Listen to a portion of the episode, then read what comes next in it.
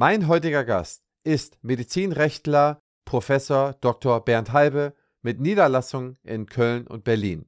Bernd Halbe und ich arbeiten seit Jahren zusammen und ich schätze stets sein Rat und ich habe ihn heute in der Episode zum Thema Recht über die Änderung im Jahre 2022 und möglicherweise auch darüber hinaus befragt. Wir sprechen über die elektronische Patientenakte, über das digitale Bonusheft, ganz kurz EBZ, ganz kurz IT-Sicherheitsrichtlinie und dann nehmen wir uns sehr, sehr viel Zeit für die Impfpflicht in Zahnarztpraxen, diskutieren da verschiedene Möglichkeiten und Wege. Welche Verpflichtung hat der Praxisinhaber, Inhaberin? Welche Möglichkeiten haben die Mitarbeiter? Was für eine Chance hat vielleicht auch die Praxis, die Mitarbeiter nicht zu verlieren, die sich nicht impfen lassen wollen, sondern vielleicht auch mit einem anderen Einsatzgebiet zu betreuen? Ich wünsche euch viel Spaß und viel Freude beim Hören der Folge. Herzlich willkommen zum Praxisflüsterer Podcast Staffel 5 mit dem Thema Update 22 Wissen kompakt für die Zahnarztpraxis. Was ändert sich für Zahnärztinnen und Zahnärzte in diesem Jahr? Was sind die neuen Regelungen in den Themenbereichen Steuern, Recht, Gematik und so vieles mehr? Erfahrt die für euch wichtigsten Zahlen, Daten und Fakten und werdet mit eurer Praxis noch erfolgreicher, indem ihr diese Dinge direkt verarbeitet und umsetzt. Partner der Staffel ist die BFS. Lieber Bernd, ich freue mich, dass du mein heutiger Gast bist. Herzlich willkommen. Lieber Christian, es ist mir eine Ehre. Bernd, erzähl mal, wer bist du, wo kommst du her?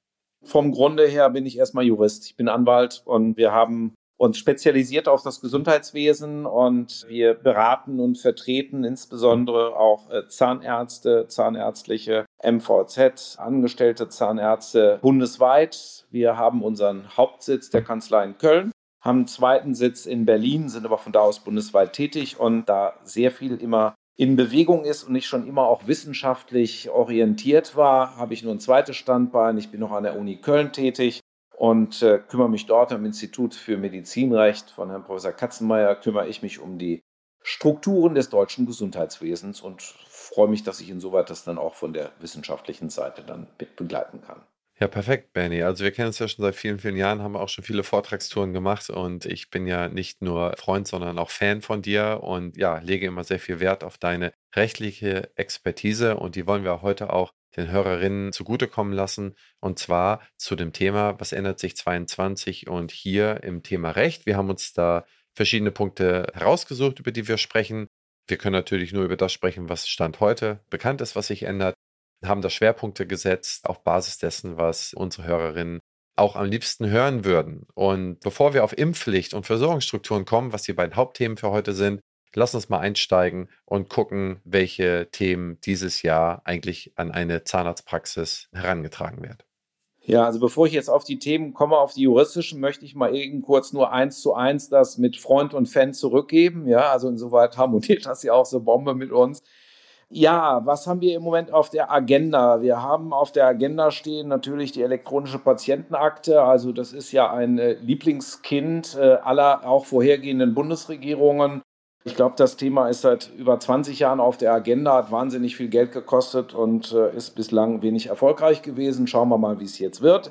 Stufenweise soll die elektronische Patientenakte eingeführt werden. Stufe 1, medizinische Informationen über den Versicherten sollen letztendlich gespeichert werden, ja, fachsektorenübergreifend genutzt werden können, in der jeweiligen Einrichtung benutzt werden können.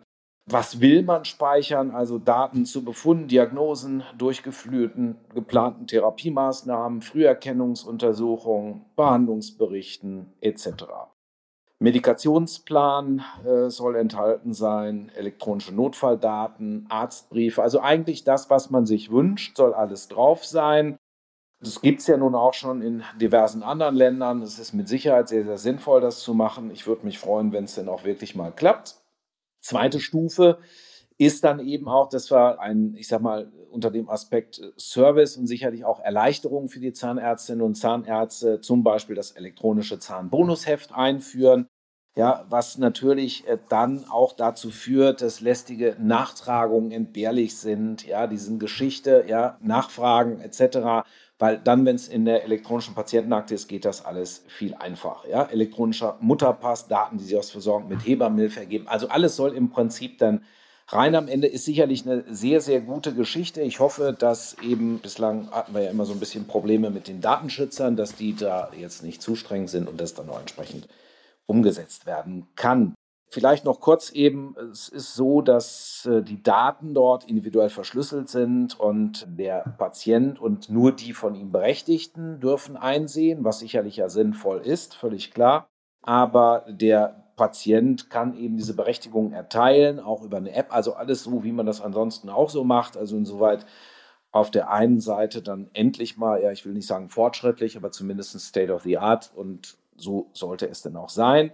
Es gibt natürlich auch noch abrechnungstechnisch insoweit ein paar Informationen. Update zum EPA-Konnektor, 400 Euro pauschal. PVS-Anpassung EPA 150 Euro pauschal und äh, Betriebskostenzuschlag 4,50 Euro je Quartal pauschal.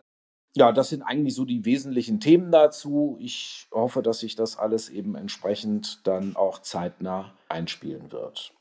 Wie ist denn da so deine Erfahrung über diese vielen Jahrzehnte, die du im Gesundheitswesen aktiv bist? Ich meine, du hast ja Gematik hat vor 20 Jahren irgendwie irgendwo was angefangen und du hast ja wahrscheinlich schon Berührungspunkte vor 15 Jahren oder 12 Jahren oder 10, 8 Jahren gehabt. Was sind eigentlich so aus deiner Sicht so die Hauptblockadepunkte, weswegen das hier gefühlt so sperrig vorangeht? Also meines Erachtens sind die Hauptblockadepunkte das, was ich eben schon sagte, tatsächlich Datenschutzrecht. Ne? Also Datenschützer, die immer irgendwelche, sag ich mal, Einwände haben, äh, die ich am Ende des Tages sag ich mal, in Zeiten, wo wir mit Social Media leben, wo wir mit Internet leben und an vielen Stellen auch die äh, Menschen ihre Daten freiwillig preisgeben, für nicht mehr ganz zeitgemäß halte, zumal man einfach sagen muss, das ganze System wird total entlastet dadurch, wenn wir das zukünftig, wenn wir diese IT Struktur nutzen, die es nun mal gibt und wenn wir die Möglichkeiten nutzen. Es wird für jeden viel, viel einfacher und wir müssen auch, glaube ich, auf Dauer viel mehr von diesen Möglichkeiten Gebrauch machen, weil einfach, das sehen wir auch an anderer Stelle, uns an vielen Stellen einfach Personal fehlt, ja, und enorm viel Personal, das weißt du viel besser als ich, ja, Kapazitäten draufgehen für wirklich unnütze Tätigkeiten eigentlich. So, und ich habe das gesehen vor einigen Jahren eben, wie es läuft letztendlich und es läuft einfach unheimlich praktisch sinnvoll. Das war nämlich ein deutscher Forscher, der eine Zeit in den USA gelebt hat und der zeigte dann eben, wie es da funktioniert. Das weißt du ja eben auch. Ja, toll.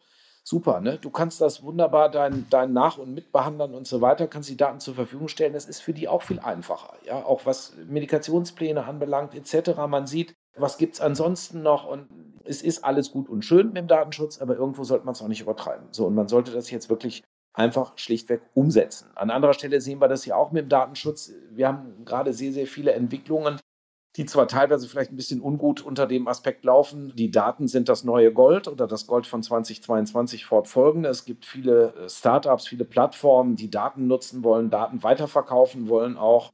Das ist einfach wahnsinnig schwierig momentan mit dem rechtlichen Rahmen, den wir haben, weil auch da ist ja, ne, die Frage ist, mit was für Daten geht man um? Ja, sind das pseudonymisierte, sind das anonymisierte Daten und die Frage, wofür will ich es nutzen? Das ist hochkomplex, hochschwierig. Auch da denke ich, sollte man es in einem gewissen Rahmen vereinfachen. Aber die Frage meines Erachtens nach ist Datenschutz einfach ein Thema und da muss man vielleicht auch mal schauen, ob Datenschutz einfach schlichtweg nur die Verhinderung von Datenweitergabe das einzige Ziel sein kann oder ob man nicht auch sagen muss, Daten helfen ja auch. Wenn ich einfach das Thema mir anschaue, äh, personalisierte Medizin in der Onkologie oder so, ja, da brauche ich ganz viele Daten, um letztendlich auch individuell den Erkrankten helfen zu können. Und das, finde ich, ist ein übergeordnetes Ziel, was natürlich extrem viel rechtfertigt, insbesondere eben auch vielleicht hier und da eine andere Auffassung im Zusammenhang mit dem Umgang von Daten, insbesondere auch wenn es um anonymisierte Daten geht. Ja, das muss man ganz klar sagen. Äh, ich muss immer gucken, sind das noch Rohdaten, wo ich noch den direkten Menschen dann, denen die zuordnen kann, sind es pseudonymisierte oder anonymisierte? Ja, ich glaube, das ist eine sehr, sehr schwierige Frage insgesamt betrachtet, denn es gibt hier so eine Art Paradoxum. Auf der Ebene äh, der Regierung findet man schon eine sehr tiefe Akzeptanz des Datenschutzrechtes und die Auslegung des Datenschutzrechtes die großen Player dieser Welt, eine Alphabet mit Google, eine Amazon, eine Facebook und Apple und wie sie nicht alle heißen, Apple vielleicht mal ein bisschen ausgeklammert, die da schon sich, sich vorgenommen haben, ein bisschen mehr für die Privacy zu tun. die haben so viele Daten und wer sich die mal angefordert hat, was, wie sie die Daten vermengen, wo man sich aufgehalten hat, was da in der Nähe ist, was man gesucht hat und wie man damit Profile zusammenbaut, das noch mit zugekauften Daten anreichert, aber das brauchen die großen Player nicht, dann haben die einen derartig umfassenden Datenschatz, den sie jetzt aber auch schon seit vielen Jahren haben, sogar seit, man kann schon sagen, seit deutlich mehr als einem Jahrzehnt und haben mit diesen Daten, haben sie KIs gebaut. Auf diesen Daten haben sie Weiterentwicklungen betrieben, sind quasi da auch schon wieder in der Datennutzung viele, viele Jahre voraus.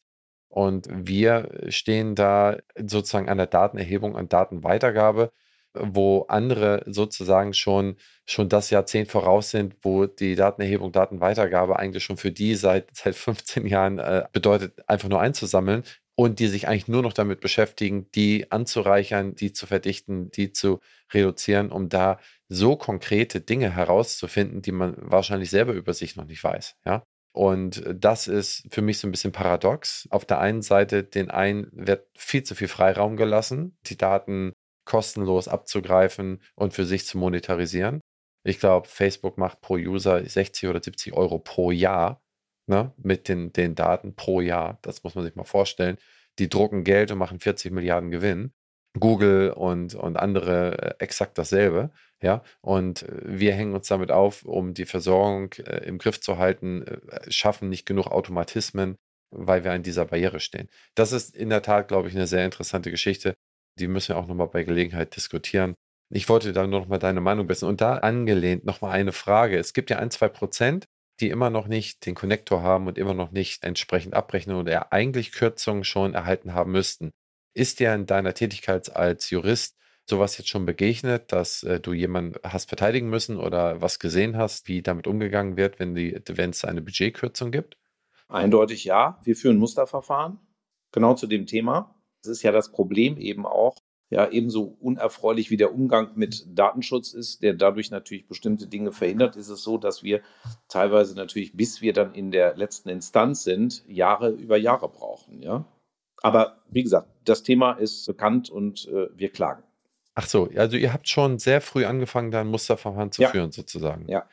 Und das Ziel ist was vom Musterverfahren? Es geht ja in dem Kontext, also wenn ich dich jetzt richtig verstanden habe, geht es in dem Kontext ja um die Frage ganz einfach, wer zahlt welche Kosten anteilig? Ja, genau. Und wem wird was gekürzt und ist das denn so rechtens, das zu kürzen? Ja. Wem wird was gekürzt? Und genau darum geht es, dass wir der Meinung sind, dass einfach schlichtweg die betroffenen äh, ja, Teilnehmer im Markt einfach schlichtweg bestimmte Kosten zusätzlich erstattet werden müssen oder erstattet bekommen müssen und dass bestimmte Regelungen insoweit rechtswidrig sind. Also es geht letztendlich um die Kostentragungspflicht. Ja, okay, ja, super interessant. Und an welches Gericht wendet man sich jetzt rein Interesse halber? Wir sind da, da bist du in der Sozialgerichtsbarkeit. Ne?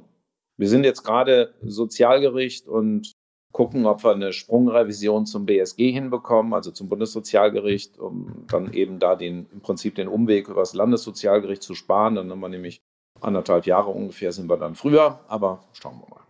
Dann drücke ich mal die Daumen. Ja, interessant, mit was ihr euch alles beschäftigt und was ihr da macht. Vielen Dank, hochspannend ist ja. das auf jeden Fall. Da könnte man wahrscheinlich selber noch mal eine Episode draus machen. Aber ich glaube, man darf der Argumentation vor Gericht ja nichts vorwegnehmen, indem man darüber spricht. Ne? Genau.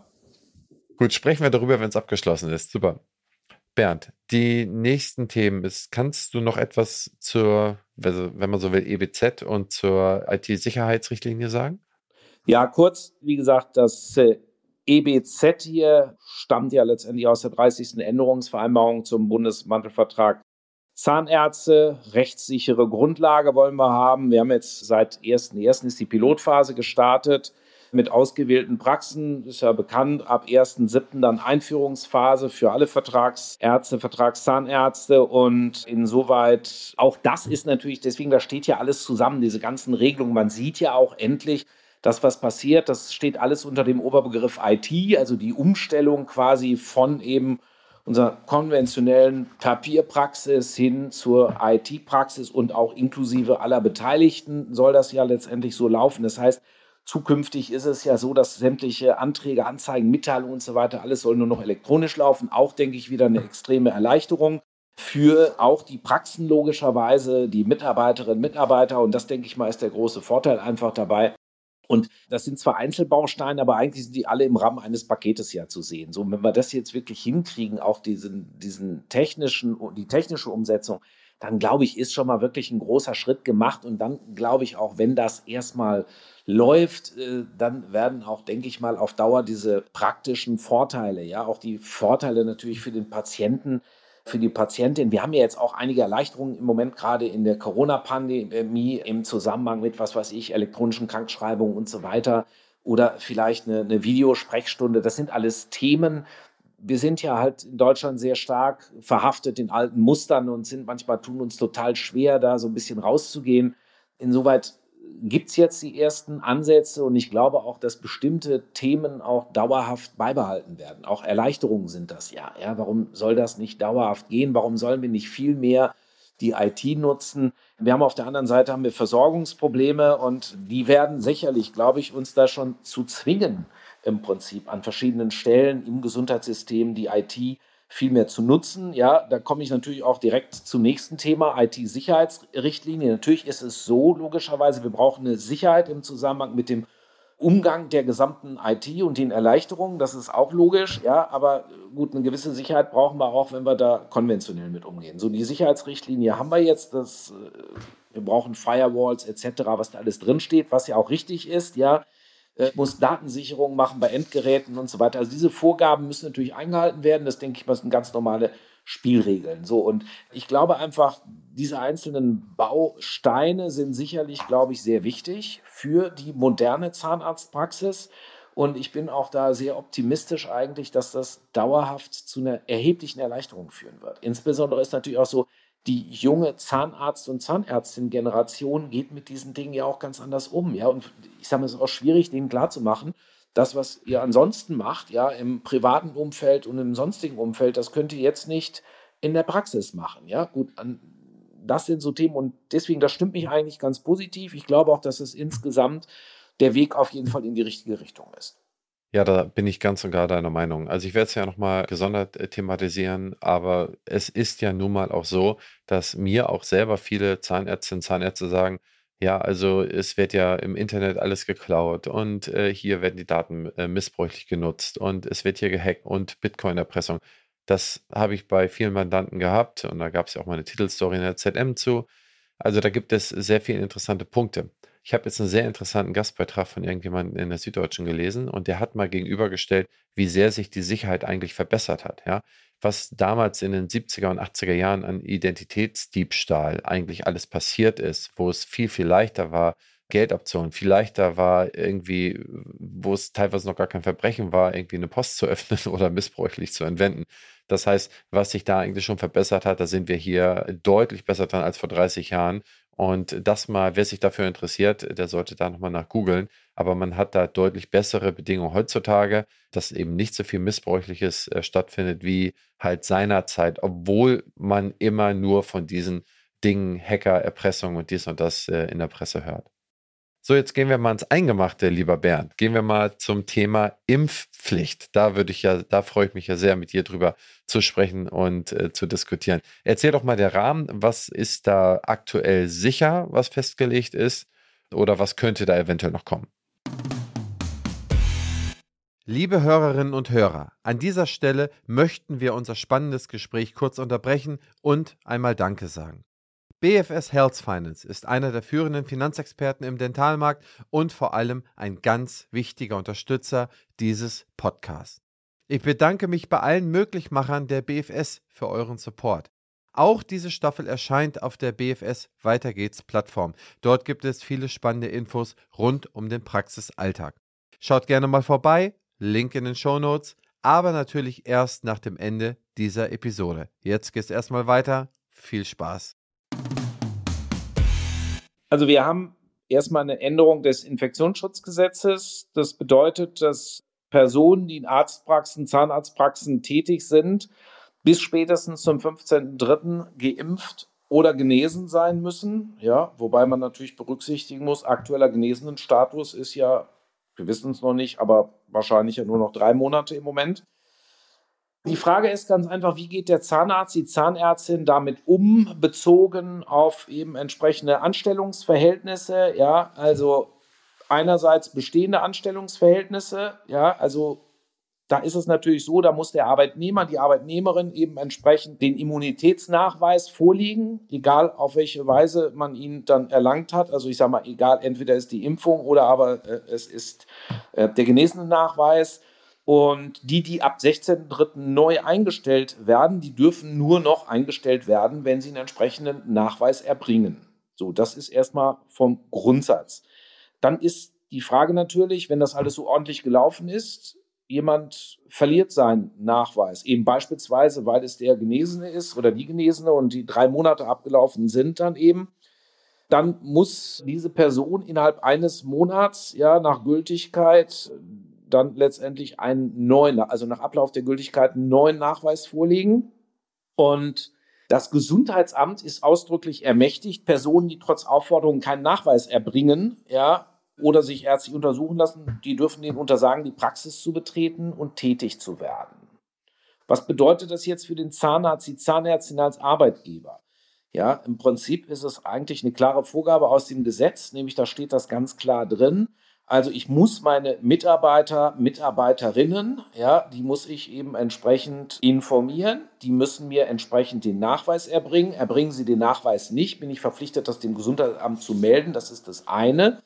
Ja, ich muss aber nicht darauf warten, arbeitsrechtlich, dass das Gesundheitsamt, ne, die sind ja alle total hoffnungslos überfordert, dass die erst sagen, so, Tätigkeitsverbot teile ich mit und so weiter, sondern rein arbeitsrechtlich ist so, das Beschäftigungsverbot ergibt sich schon aus dem Infektionsschutzgesetz. Das ist insoweit bindend für den Arbeitgeber, Arbeitgeberin.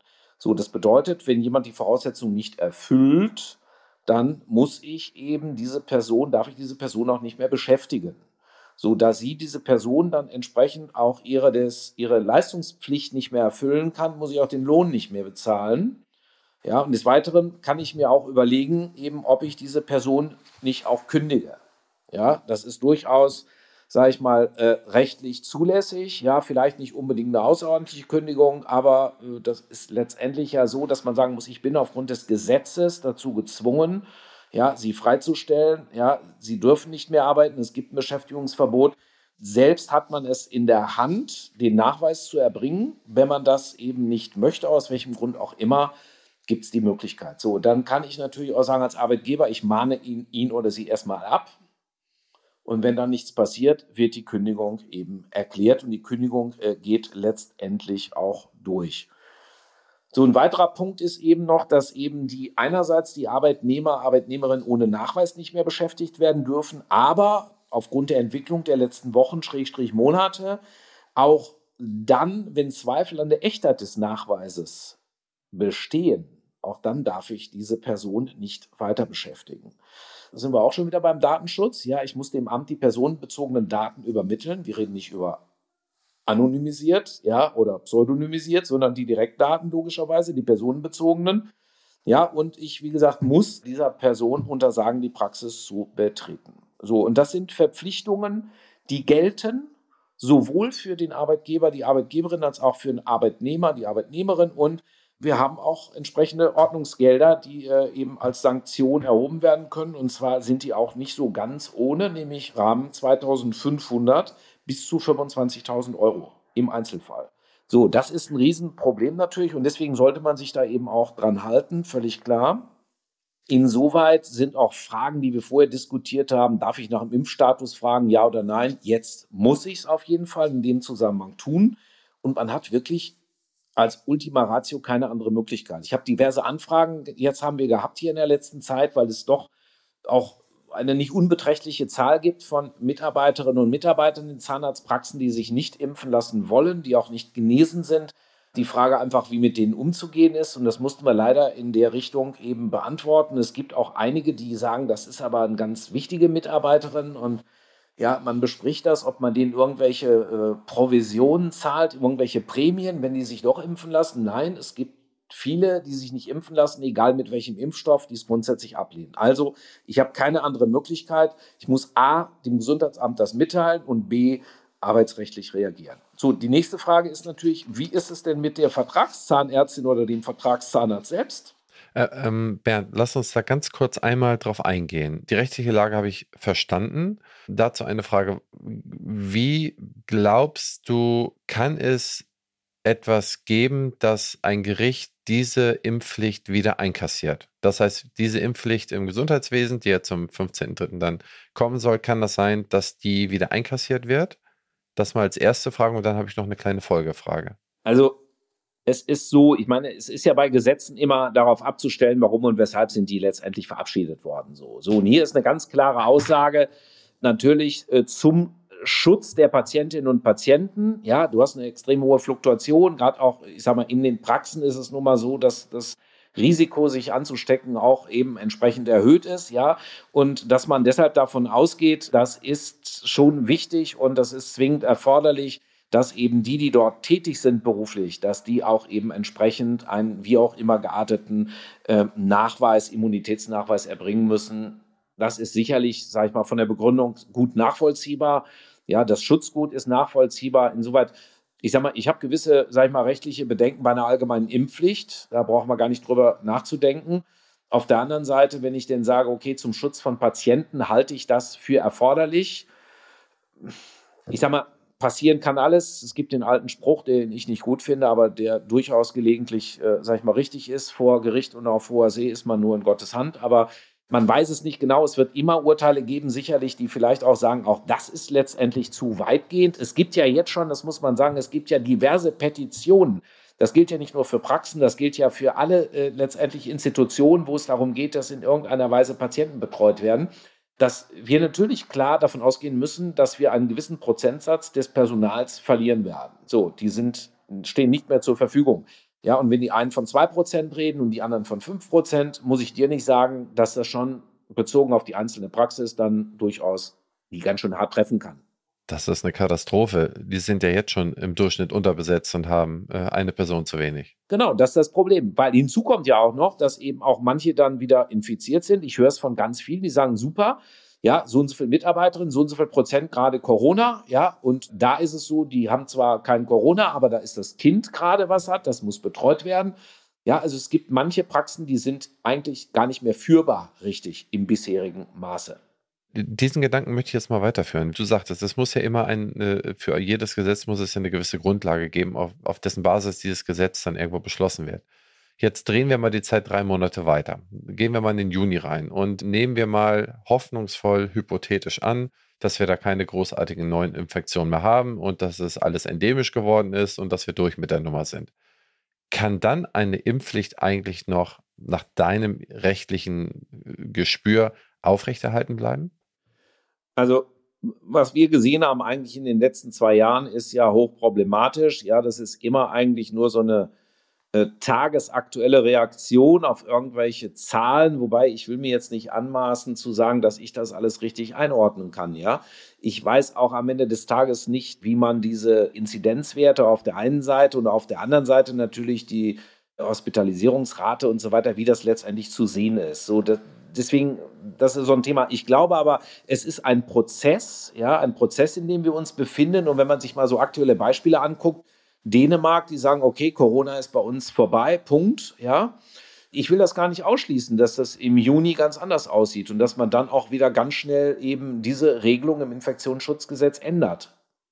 Was auch zwingend ist. Ich meine, man muss ja eins sehen, man greift natürlich hier in die Rechte der Betroffenen ein. Ganz klar. Ich greife in das Recht der Inhaberinnen und Inhaber der Zahnarztpraxen ein, ganz klar, weil die einfach ihren Betrieb nicht so weiterführen können wie bisher. Ich greife natürlich auch in die Rechte der Betroffenen ein, weil die Betroffenen natürlich selber, sie müssen sich, wenn sie, gut, man kann jetzt gucken, dass man dann in den genesenen Status schnell kommt, das kann man aber auch keinem zumuten, logischerweise, aber also bleibt mir nichts anderes übrig, als mich impfen zu lassen. So, wenn ich das jetzt ablehne aus Gründen, die ich eben für höherwertig halte, als eben mich impfen zu lassen, dann ist das so. Aber dann muss ich ja quasi von meiner Meinung abrücken. Also auch in meine Rechte werden, in meine Grundrechte werden eingegriffen. Und da kennen wir die ganzen Diskussionen. Da wissen wir auch, dass Herr Lindner ja relativ aktuell wieder gesagt hat, es gibt eigentlich keinen Grund mehr für eine allgemeine Impfpflicht. Aber auch er hat ja durchaus gesagt, er kann eine Impfpflicht eben in bestimmten Institutionen, also insbesondere jetzt hier in den Gesundheitseinrichtungen, durchaus nachvollziehen. So, kann ich auch. Ich glaube auch, dass die Gründe dafür sicherlich viel tragfähiger sind als für eine allgemeine Impfpflicht, das ist ganz klar. Aber man muss zum Beispiel sagen, da steht drin Praxen. So, wenn ich mir jetzt mal vorstelle, ich habe, gut, bei einer Zahnarztpraxis passt es nun mal, da kommen viele Patienten und Patientinnen hin. So, wenn ich aber jetzt zum Beispiel mal ein pathologisches Labor habe, da kommen regelmäßig wenig hin, nämlich gar keine Patienten und Patientinnen. Gilt das da auch? Also deswegen könnte man schon überlegen, ob das vielleicht nicht, ne, das ist momentan oder immer so in solchen Notsituationen, dass Gesetze sehr schnell gemacht werden, ob die immer so ganz formal juristisch in Ordnung sind, ist eine andere Frage. Das kann natürlich sein, dass ein Gericht schon sagt, aus formalen Aspekten ist letztendlich äh, das, was die da gerade gemacht haben mit dem Infektionsschutzgesetz, verfassungswidrig. Klar, kann sein. Ich glaube aber im Moment wird wahrscheinlich man davon ausgehen müssen, dass auch Gerichte, die sich mit der Frage befassen, in der Regel wahrscheinlich dazu kommen werden, äh, dass sie sagen, das ist in Ordnung, weil das ist auch das Ziel, ist eben richtig, die weitere Infektionsrate möglichst gering zu halten. Das kriege ich nur dadurch hin, dass die Leute dann am Ende des Tages eben geimpft sind. Wobei wir ja alle wissen, dass auch die Geimpften und die Genesenen durchaus wieder erkranken können und auch wieder die Leute anstecken können. So. Okay, vielen Dank für deine Antwort. Jetzt haben wir die Situation, die, die Praxen haben eh schon Personalmangel. Es stellt sich so dar, dass dann Mitarbeiter sich nicht impfen lassen möchten. Du sagtest, äh, die, die Gründung zur Kündigung und so weiter stehen alle da. Jetzt möchte ich das aber nicht so weit kommen lassen. Ich spreche jetzt rein hypothetisch darüber. Was für eine Chance hat die Praxis, sich dann irgendwie, sagen wir mal, in den Sommer zu retten? Hat es die Chance, muss es denn seine Mitarbeiter äh, melden? Wie sind da, gibt es da Meldefristen? Muss ich das innerhalb von vier Wochen, 14 Tage äh, prompt machen? Wie ist da die Interaktionsfrist des äh, Gesundheitsamtes? Das heißt, wenn man sagt, okay, ich baue jetzt mal ein paar Cliffhanger in den Sommer und, und hoffe, dass im Sommer keine Infektion mehr ist und versuche trotzdem mein Team irgendwie bei mir zu halten, weil ich sonst die Versorgung der Patienten nicht aufrechterhalten kann. Gehen wir mal den ersten Step an unter Punkt A. Weißt du oder gibt es da schon festgelegte Fristen, ab wann ein Praxisinhaberin äh, das dann im Gesundheitsamt melden muss? Ja, im Prinzip ist es so, dass letztendlich die das direkt melden müssen bis zum Stichtag. Ja, 15.03. muss letztendlich bis spätestens zu dem Zeitpunkt muss der Nachweis vorgelegt werden, wenn nicht, Meldung. Okay, dann wird der Nachweis vorgelegt. Das habe ich dann zwei Mitarbeiter, die sich nicht impfen lassen möchten oder gesundheitliche Gründe anführen. Dürfen die denn da am 16., 17., 18. noch in der Praxis aktiv tätig werden? Nein. Die dürfen nichts Nein. mehr in der Praxis machen. Auch äh, zu Hause die Abrechnung für die Praxis nicht machen. Nein. Ich meine, es ist im Moment nicht so ganz klar, brauche ich äh, tatsächlich erstmal im Prinzip die Aufforderung des Gesundheitsamtes, ja, die Verfügung des Gesundheitsamtes. Das sehen wir so, dass das nicht so ist, weil sich das aus dem Infektionsschutzgesetz eigentlich ergibt. Ja, und wenn ich gegen die Regelungen verstoße, dann bin ich potenziell zumindest schon mal im Rahmen dieser eben erwähnten Ordnungswidrigkeit. So, das heißt eben, das würde ich letztendlich nicht tun. Ich meine, man muss natürlich immer noch weiter überlegen, was kann mir noch passieren als Zahnarzt oder Zahnärztin. Klar, gut, äh, Worst Case ist natürlich, dass irgendjemand dann als äh, aus der Patientenschaft am Ende des Tages an äh, Corona erkrankt, ja, und dann nachweisen könnte, wobei ich im Moment gar nicht weiß, wie das gehen soll, aber sei es drum, dass es eben durch eine Mitarbeiterin oder einen Mitarbeiter erfolgt ist in der Praxis, die Corona-positiv waren und die insbesondere dann nicht geimpft waren ne? oder nicht genesen.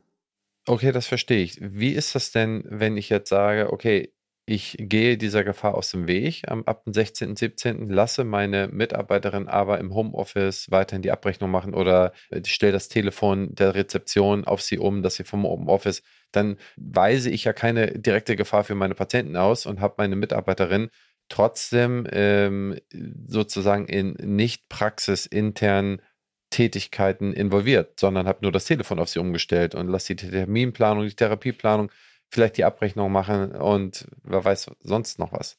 Also meines Erachtens ist das eigentlich völlig klar, weil eben nochmal Schutzzweck ist die Patientensicherheit. Und wenn ich jetzt eben gewisse Funktionsbereiche habe, wo ich sage, die kann ich quasi outsourcen ins Homeoffice, dann ist es so, es geht ja nur darum, dass sie die Praxis nicht betreten. Wenn die jetzt im Homeoffice tätig sind, habe ich überhaupt keine Bedenken, die im Homeoffice weiter zu beschäftigen. Das heißt, theoretisch könnte ein Ausweg sein, die Mitarbeiterin betritt ab dem 16. nicht mehr die Praxis oder nur am Wochenende, um die Akten auszutauschen. Ja. Macht dann die ja, Tätigkeiten, die man machen kann, macht sie von zu Hause, unter anderem Telefon, Website-Pflege, äh, Instagram-Account oder was es da noch alles gibt, plus nachher am Ende des Tages Therapieplanung und Abrechnung. Das heißt, ich könnte meine Praxis dann versuchen, in diese Richtung ein klein wenig zu organisieren Ja. ähm, und dann darauf zu hoffen, dass ich mein Team irgendwie so zusammenhalten kann. Das wäre doch Genau. vielleicht so ein kleiner, so ein, ja, so ein kleiner Ast, den man, den man da irgendwie greifen könnte, oder? Das ist ein Weg auf jeden Fall, weil, wie gesagt, das Gesundheitsamt auch nur berechtigt ist, Personen, die eben so einen Nachweis nicht vorgelegt haben, ja, und die sich auch nicht untersuchen lassen wollen, denen darf man nur untersagen, die Praxis zu betreten und dort tätig zu werden. Deswegen ist das eigentlich völlig klar, dass Homeoffice dann zulässig ist, so lange. Oh Mann, super komplexe Thematik, lieber Bernd. Du wolltest noch was zu den Vertragsärzten sagen oder Vertragszahnärzten. Äh, Nee, vielleicht noch ganz kurz. Das Gleiche gilt natürlich für den Inhaber, die Inhaberin, nicht? die Vertragszahnärzte. Die müssen sich natürlich logischerweise auch diesen Nachweis eben gegebenenfalls eben erbringen können. Also von daher, das muss man sehen. Und wie gesagt, wenn sich da jemand eben dann absolut weigert, dann muss man eben auch äh, damit Konsequenzen rechnen. Auch seitens eben der KZV, dass die beispielsweise einen Antrag auf Zulassungsentziehung stellt oder vielleicht milderes Mittel erstmal ruhen lassen, bis wir vielleicht im Sommer sind die Zahlen sind niedriger. Wie auch immer, da muss man sehen, das wird im Moment noch nicht so diskutiert, aber ist sicherlich auch ein Thema. Eine Sache noch, wenn dieser Vertragsarzt, nehmen wir, das ist eine komplette Gretchenfrage oder auch die Mitarbeiter, also wirklich eine fiese Frage. Wenn die jetzt einen genesenen Status haben und dieser genesenen Status ist dann abgelaufen, wie viel Zeit habe ich denn, um wieder den genesenen Status zu bekommen? Ja, das ist auch eine spannende Frage. Ja, also im Prinzip ist es so, wir haben eine Regelung im Infektionsschutzgesetz eigentlich, ich würde sagen, einen Monat, weil wenn ab dem 16.03. dieser Nachweis die Gültigkeit verliert, so steht es eben drin, dann muss ich innerhalb eines Monats nach Ablauf der Gültigkeit durch Vorlage eines neuen gültigen Nachweises diesen ersetzen. Das heißt konkret ein Monat Zeit ab Ablauf. Interessanter Spielraum, sich dann. Also, ich habe jetzt gerade jemanden erlebt, der hat sich nach drei Wochen angesteckt wieder. Also wir haben auch verschiedene Fälle, wo man auch sagen muss, äh, geboostert, zweimal genesen. Also das gibt's alles. Ja, also ich habe auch einen Fall geboostert, äh, Infektion und nach drei Wochen wieder Infektion. Ja. Ähm, das heißt, da würde die vier Wochen Frist reichen, aber Genau. vom, von meinem Bauchgefühl her äh, dauert eigentlich im Durchschnitt eine Infektion äh, ein wiederzuerlangen wahrscheinlich ein bisschen länger. Ähm, das würde ja heißen, nach vier Wochen darf ich nicht arbeiten, bis ich dann wieder die Nachweis der Infektion vorweisen kann. Genau. Okay. Bernd, unser letztes Thema. Wahnsinnig spannend, glaube ich. Aber kommen wir mal auf die Versorgungsstrukturen. Da würde ich dich einfach mal bitten, das ist vielleicht nicht ein Thema, was nur das Jahr 2022 betrifft, sogar auch schon 21 betroffen hat und insbesondere die Jahre 23 und fortfolgende betrifft. Aber ich möchte trotzdem, wenn ich dich schon mal vom Mikro habe, möchte ich ganz gerne mit dir darüber sprechen und da mal deine Meinung dazu abholen. Das finde ich sehr nett und ich muss sagen, ich finde auch, das ist eigentlich eins der spannendsten Themen. Das andere, das ist alles Musik am Rande irgendwo, die ist wichtig, das sind Rahmenbedingungen. Aber ganz wesentlich ist doch die Frage, wie wird sich der Markt dauerhaft entwickeln? Und du hast zu Recht darauf hingewiesen, ich meine, wir haben ja auch schon diverse Veranstaltungen dazu gemacht und es ist auch aufgezeigt, der Markt ist seit geraumer Zeit in einer Entwicklung auf ja, Grund unterschiedlicher Faktoren eigentlich, die da eine, eine große Rolle spielen. Wir haben natürlich zum einen klar diesen berühmten demografischen Wandel, den wir nicht nur bei Patienten haben, sondern den haben wir auch bei Zahnärzten und Zahnärztinnen, logischerweise. Ja, wir haben natürlich eine steigende Relevanz eigentlich von diesen gesamten, ich sag mal, Investorenthemen, also ZMVZ-Ketten über Investoren, die in den Markt kommen, die auch als, sag ich mal, Mitbewerber natürlich für die niedergelassene Zahnärztin, den niedergelassenen Zahnarzt auftauchen. Wobei natürlich man sagen muss, dass ZMVZ ist. Auf der anderen Seite, du erinnerst dich, wir äh, sind ja immer dabei, im äh, ständigen Dialog neue Versorgungsmodelle zu entwickeln. Und ich glaube, das ist auch der einzige Weg aus dieser Situation heraus. Es ist letztendlich so, dass die ZMVZs durchaus auch eine Möglichkeit sind für Vertragszahnärzte und Vertragszahnärztinnen eben auch diesen, äh, ich sag mal, diese Konkurrenz aufzunehmen, diesen, in diesen Wettbewerb einzusteigen und ich sag mal, wir haben natürlich die Situation einerseits, dass sich weniger niederlassen wollen, als das früher der Fall war, dass sich teilweise Leute niederlassen wollen oder in die Versorgung reingehen mit einem erheblich geringeren Stundenkontingent, als das früher der Fall war, was wiederum auch unterschiedliche Faktoren hat. Einerseits Stichwort Work-Life-Balance und Generation Y und was auch immer. Also darüber hinaus allerdings auch natürlich der, der Umstand eben, dass auch äh, einfach schlichtweg viele ja mehr in die Anstellung wollen als in äh, die Niederlassung. Und da gibt es eben finde ich, sehr, sehr gute Kombimöglichkeiten heutzutage, weil eben auch die Anstellung erleichtert worden ist und weil ich da auch, äh, sage ich mal, gewisse Probleme nicht mehr habe, die ich früher hatte. So, auf der anderen Seite ist auch so, äh, man sollte immer berücksichtigen, dass die Zahnärztin, der Zahnarzt in 2022, und das gilt auch für den Humanmediziner genauso, das gilt für alle Berufsgruppen, eigentlich auch außerhalb des Gesundheitsmarkts viel mehr kooperieren wollen, viel mehr in Gruppen arbeiten wollen. So, das heißt, das ist sicherlich eine äh, Lösung. Insoweit bin ich immer persönlich sehr verwundert, dass es nach wie vor so einen unheimlich hohen Anteil von Einzelpraxen gibt im äh, Zahnarztpraxismarkt, in der Dentalwelt. Ich glaube, das wird sich rasant ändern, weil alle, äh, die ich frage, jüngere Zahnärztinnen, Zahnärzte bei Veranstaltungen, sofern sie denn noch stattfinden, aber früher jedenfalls, als sie noch vor Corona stattgefunden haben, da war es einfach so, wenn du ihnen zwei Fragen stellst. Die erste Frage ist die, wie wollen sie zukünftig eben tätig werden? Alleine oder in einem Team, in einer Gruppe? Das ist fast 100 zu 0 zugunsten der Gruppe, zugunsten des Teams. Das heißt, Gruppenpraxis wird ein Thema sein, also BAG, Berufsausübungsgemeinschaft, überörtliche BAG, MVZ, MVZ etc. Und die zweite Frage dann eben, wie, in welchem Status, ne? also angestellt oder niedergelassen. Gut, da ist es eben so, dass die Leute teilweise eben etwas zurückhaltender sind, eher angestellt tätig sein wollen. Die wollen eine gute Zahnmedizin machen, sagen aber, okay, ich arbeite XY Stunden und dann habe ich halt noch ein paar andere Themen, die ich noch abarbeiten muss.